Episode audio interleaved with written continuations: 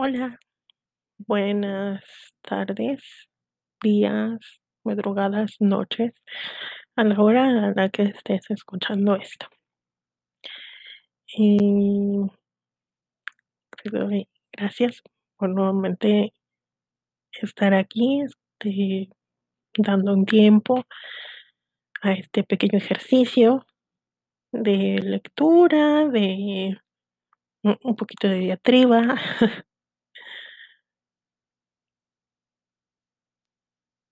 Y pues nada más. Mm, hoy sí, no no hoy tengo como mucho más que decir. La verdad es que ha sido como sumamente claro todo todo lo del libro últimamente. Ha sido como de esas veces en que como que todo se une en un punto de claridad. Y creo que por fin ya estoy llegando como esa parte del entendido del libro, ¿no? Entonces, retomo la la lectura.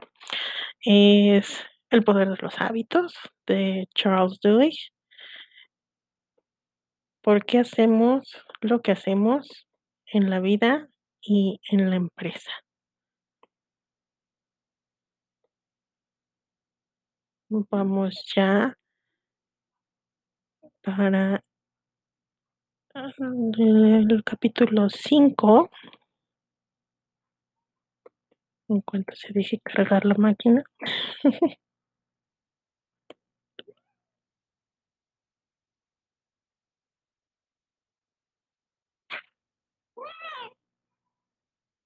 Les recuerdo, por si escuchan mucho ruido y quejidos de una gata chillona, se debe a que este ejercicio lo hago directamente sin edición, se va tal cual el audio sin moverle ni ajustarle absolutamente nada. Capítulo 5, en la parte 1, es Starbucks y el hábito del éxito. Cuando la fuerza de voluntad se vuelve automática. La primera vez que Travis Leach vio a su padre tomar una sobredosis, tenía 9 años. Su familia acababa de trasladarse a un piso pequeño al final de un callejón. El último dentro de una aparentemente interminable serie de traslados. Motivo por el cual hacía poco habían abandonado su vivienda anterior en mitad de la noche, y a tirar todas sus pertenencias en negras bolsas de basura tras haber recibido una orden de desahucio. Demasiada gente entrando y saliendo a horas demasiado intempestivas de la noche, dijo el dueño. Demasiado ruido. A veces, en su antigua casa, Travis regresaba de la escuela y encontraba las habitaciones cuidadosamente aseadas, los restos de comida bien envueltos en el frigorífico y los paquetes de salsa picante y ketchup en recipientes de Tupperware. Eso significaba que sus padres habían cambiado temporalmente la heroína por las manías, y se pasaban el día limpiando. Eso normalmente no acababa bien. Travis se sentía más a salvo cuando la casa era un caos y sus padres estaban en el sofá mirando dibujos animados con los ojos entreabiertos. No hay caos al final de un viaje de heroína. El padre de Travis era un hombre amable al que le encantaba cocinar, y salvo por el tiempo que estuvo en la marina, había pasado toda su vida a unos pocos kilómetros de sus padres en Lodi, California. Cuando tuvieron que trasladarse al piso del callejón, la madre de Travis estaba en la cárcel por posesión de heroína y prostitución. Básicamente, sus padres eran adictos funcionales, y la familia mantenía una fachada de normalidad. Iban de camping cada verano y la mayor parte de los viernes por la noche asistían a los partidos de softball de su hermana y su hermano. Cuando Travis tenía 4 años, fue a Disneylandia con su padre, y un empleado de Disney le hizo una foto por primera vez en su vida. La cámara de la familia la habían vendido hacía años, en una tienda de empeño. La mañana de la sobredosis, Travis y su hermano estaban jugando en la sala de estar encima de las mantas que ponían cada noche en el suelo para dormir. Su padre se disponía a hacer tortitas cuando se metió en el cuarto de baño. Llevaba en la mano el calcetín sin talón donde guardaba su aguja, cuchara, encendedor y algodón. Momentos después, salió. Abrió la nevera para sacar los huevos y se cayó al suelo. Cuando llegaron los niños corriendo, su padre tenía convulsiones y la cara se le estaba poniendo azul. Dios, qué impactante debe de ser eso. Verlo unos niños. Qué triste y qué doloroso. Los hermanos de Travis ya habían visto antes los efectos de una sobredosis y sabían lo que tenían que hacer. Su hermano lo puso de lado. Su hermana le abrió la boca para que no se asfixiara con la lengua y le dijeron a Travis que corriera a casa del vecino y que llamara al 911. Me llamo Travis. Mi papá se ha desmayado y no sabemos qué le ha sucedido. No respira. Travis le mintió al operador de la policía. Incluso a los nueve años sabía por qué estaba inconsciente su padre. No quería decirlo delante del vecino. Tres años antes, uno de los amigos de su padre había muerto en su sótano después de un chute. Cuando los paramédicos sacaron el cuerpo, los vecinos se quedaron atónitos al ver a Travis y a su hermana aguantando la puerta abierta para que entrara la camilla. Uno de los vecinos tenía un primo cuyo hijo estaba en su clase y pronto se enteró toda la escuela. Tras colgar el teléfono, Travis se fue hasta el final del callejón para esperar a la ambulancia. Esa mañana, su padre había recibido tratamiento en el hospital. Por la tarde, la había detenido la policía. Y estaba de vuelta en casa para cenar. Había hecho espaguetis. Travis cumpliría los 10 dentro de unas pocas semanas. A los 16 años, Travis dejó los estudios. Estaba harto de que me llamaran maricón, de que me siguieran hasta mi casa y me tiraran cosas. Todo me parecía insoportable. Era más fácil marcharme e irme a otra parte. Se trasladó a dos horas hacia el sur, a Fresno. Consiguió un trabajo en un tren de lavado de coches. Lo despidieron por insubordinación. Trabajó en McDonald's y en Hollywood Video. Pero cuando los clientes eran groseros, te he pedido la salsa barbacoa, imbécil. Perdía el control.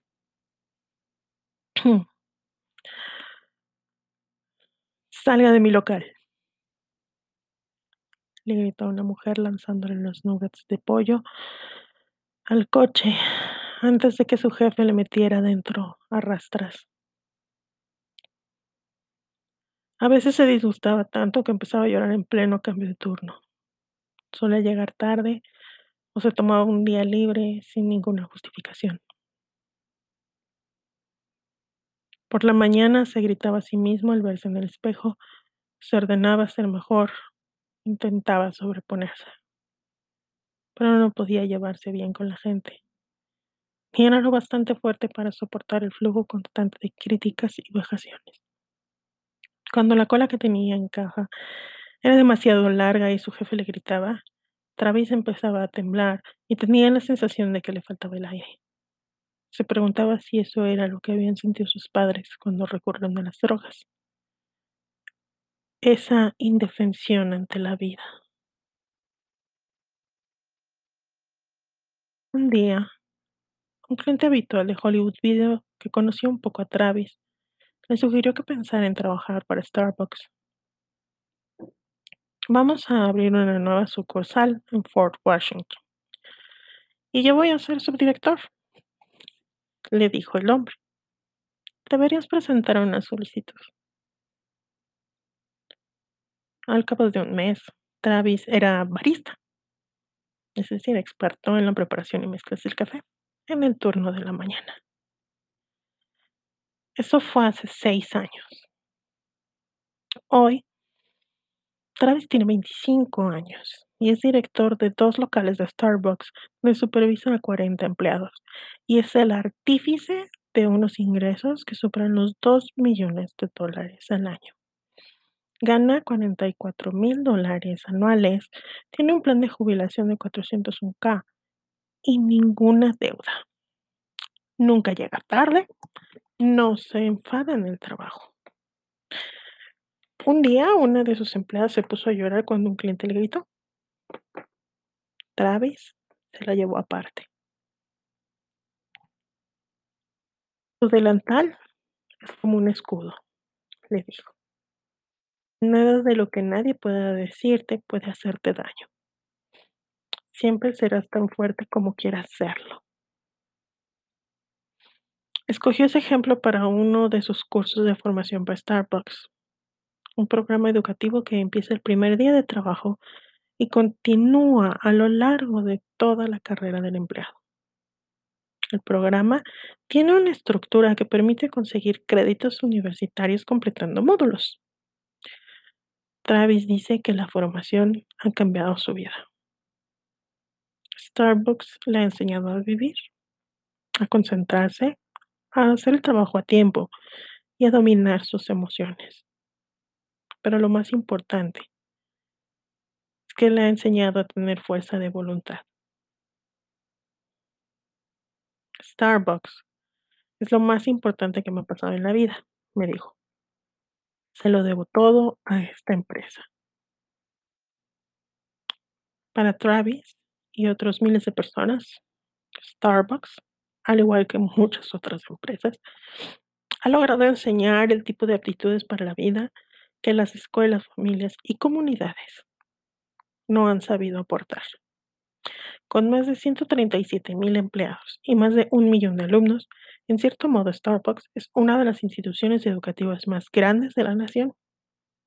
Todos sus empleados durante el primer año dedican al menos 50 horas a formación y docenas de horas más en casa con los cuadernos de trabajo Starbucks y hablando con los mentores que les han asignado. La esencia de esa formación es concentrarse intensamente en el hábito más importante, la fuerza de voluntad. Docenas de estudios demuestran que la fuerza de voluntad es el hábito básico más importante para el éxito individual. En un estudio realizado en 2005, por ejemplo, los investigadores de la Universidad de Pensilvania analizaron a 164 alumnos de octavo evaluaron sus CI y otros factores, incluido el de la fuerza de voluntad, que demostraban los alumnos mediante test para medir su autodisciplina. Los estudiantes que tenían un alto grado de fuerza de voluntad era más probable que consiguieran buenas notas y fueran admitidos en escuelas más selectivas. Tenían menos absentismo, no veían tanto la televisión y dedicaban más horas a los deberes los adolescentes muy disciplinados superaron a sus compañeros más impulsivos en todas las variables de rendimiento académico, escribieron los investigadores. La autodisciplina predecía mejor el rendimiento académico que el CI. La autodisciplina también predecía qué alumnos mejorarían sus notas durante el curso académico, mientras que el SEI no. La autodisciplina influye más en el rendimiento académico que el talento intelectual. Y según indican los estudios, la mejor forma de reforzar la fuerza de voluntad y de echar un cable a los alumnos es convertirla en un hábito. A veces parece que las personas que tienen mucho autocontrol no trabajan duro, pero eso es porque lo han convertido en algo automático. Me dijo Angela Duckworth, una de las investigadoras de la Universidad de Pensilvania.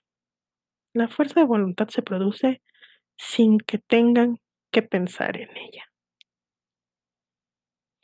Para Starbucks, la fuerza de voluntad es más que una peculiaridad académica. Cuando la compañía empezó a diseñar su estrategia de crecimiento masivo a finales de la década de 1990, sus directivos reconocieron que para tener éxito debían cultivar un entorno que justificara pagar 4 dólares por una taza de café exótico. La compañía tenía que formar a sus empleados para que fueran capaces de transmitir un poco de felicidad cuando sirvieran sus cafés lates y escones.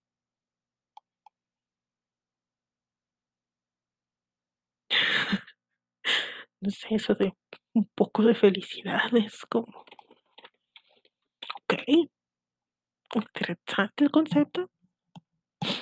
Así que casi desde el principio, Starbucks empezó a buscar la manera de enseñar a sus empleados a controlar sus emociones y armarse de disciplina para que fueran capaces de transmitir un torrente de vitalidad en cada servicio. A menos que los baristas hayan sido entrenados para dejar a un lado sus problemas personales, las emociones de algunos empleados inevitablemente interferirán en su trato con los clientes. Sin embargo, si un trabajador sabe concentrarse y ser disciplinado, incluso al final de su turno de ocho horas será capaz de ofrecer servicio de calidad superior al de un establecimiento de comida rápida que el cliente de Starbucks espera. La compañía ha invertido millones de dólares en crear programas de formación para enseñar autodisciplina a los trabajadores. Los ejecutivos han escrito libros de trabajo que, de hecho, sirven de guías para convertir la fuerza de voluntad en un hábito en las vidas de los trabajadores. Esos programas son, en parte, la razón por la que Starbucks ha pasado de ser una tranquila empresa de Seattle a convertirse en un monstruo con más de 17 mil locales y unos ingresos superiores a los 10 mil millones de dólares anuales.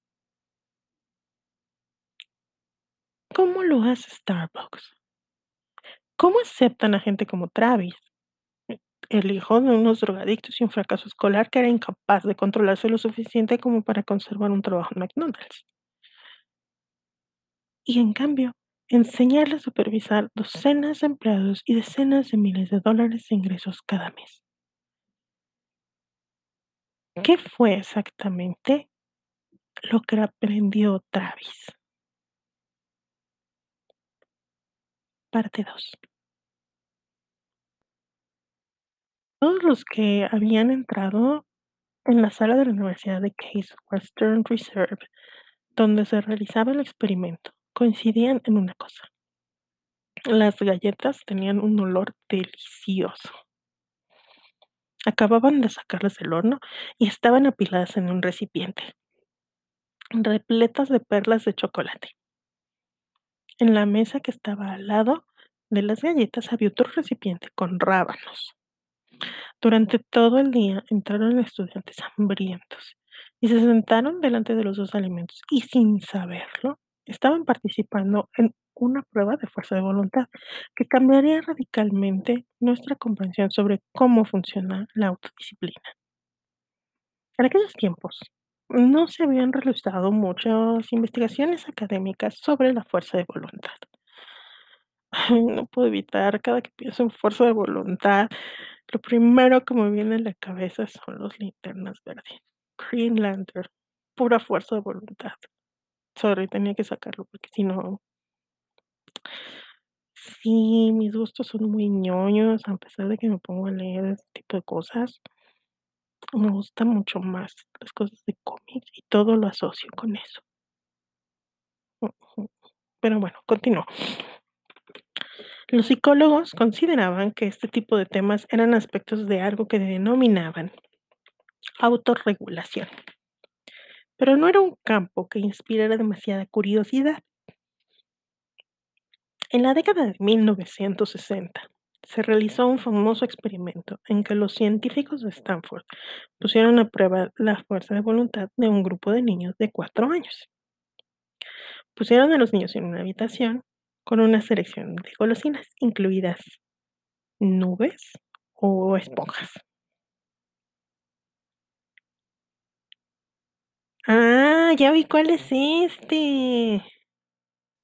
Es de los malvaviscos.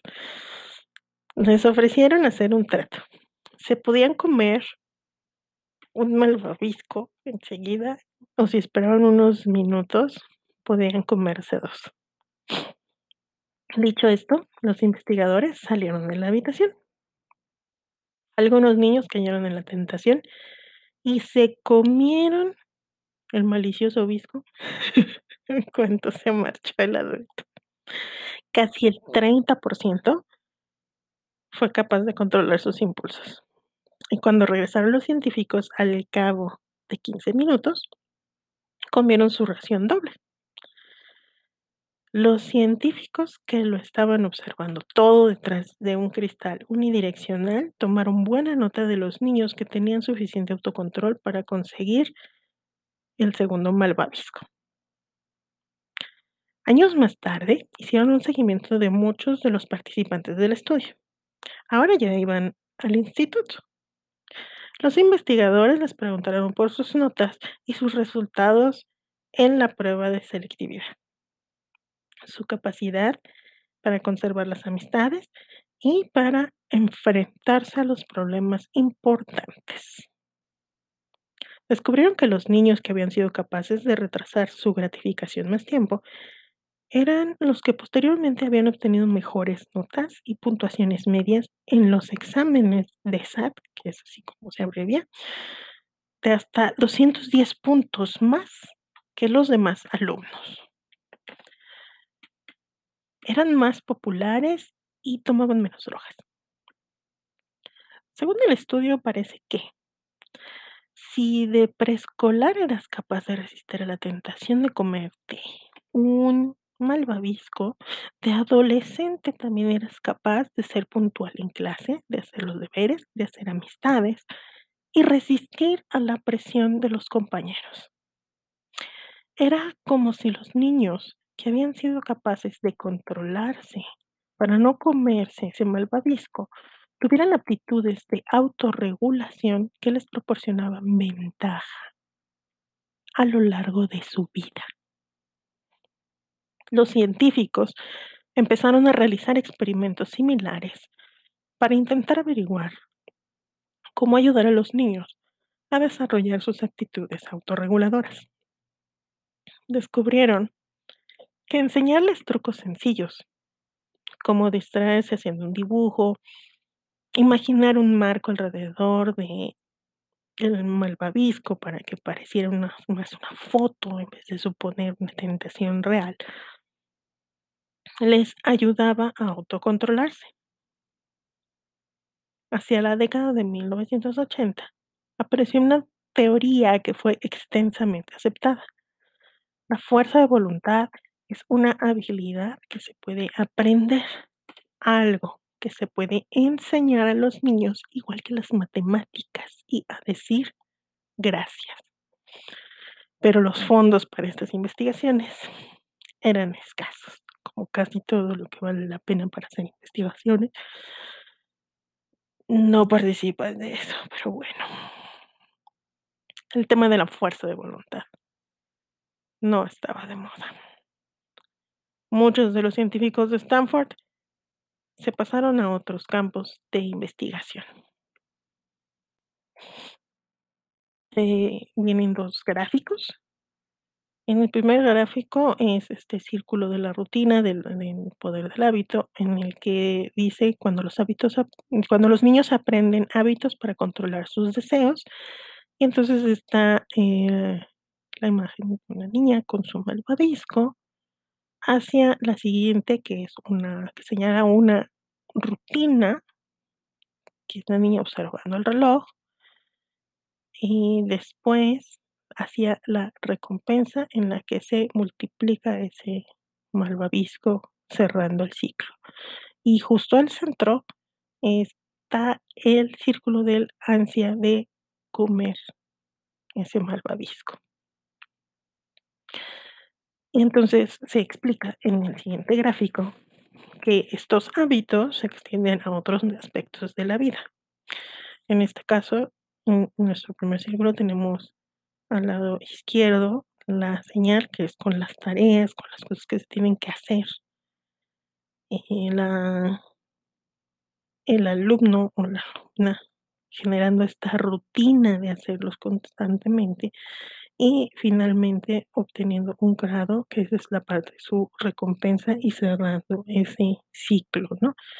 Encontrando en el centro el otro círculo que dice que es el ansia de triunfar en los estudios. Continúo con la lectura. No obstante, cuando un grupo de estudiantes de doctorado de psicología de Case Western, incluido uno llamado Mark Muraben, descubrió esos estudios a mediados de los 90, empezaron a plantearse preguntas que las investigaciones anteriores no habían respondido. Para Muraben, este modelo de la fuerza de voluntad como habilidad no era una explicación satisfactoria. A fin de cuentas, una habilidad es algo que permanece constante todos los días. Si el miércoles sabes hacer una tortilla, el viernes todavía sabes cómo hacerla. No obstante, la experiencia personal de Muraben era que parecía haberse olvidado de ejercer constantemente su fuerza de voluntad. Algunas tardes llegaba a casa del trabajo y no tenía ningún problema en salir a correr.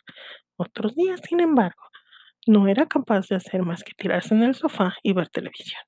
Era como si su cerebro, o al menos aquella parte encargada de obligarle a hacer ejercicio, se hubiera olvidado de reunir la fuerza de voluntad necesaria para hacerla salir de casa.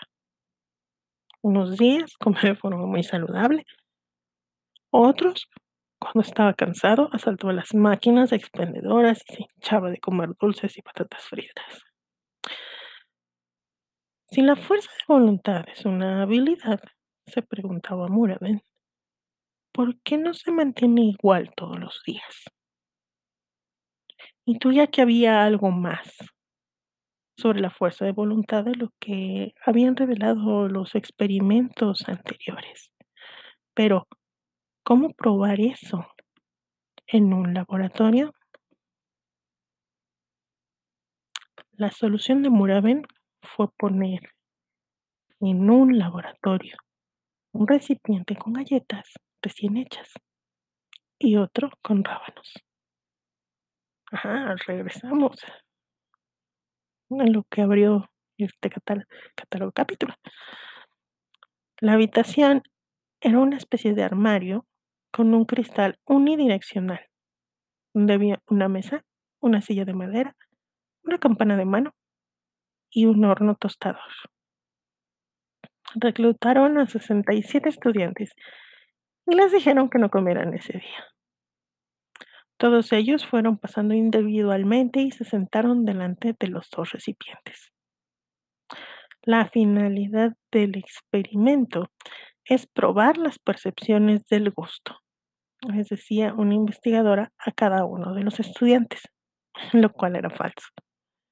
La cuestión era obligar a los estudiantes, pero solo a algunos estudiantes, a ejercer su fuerza de voluntad.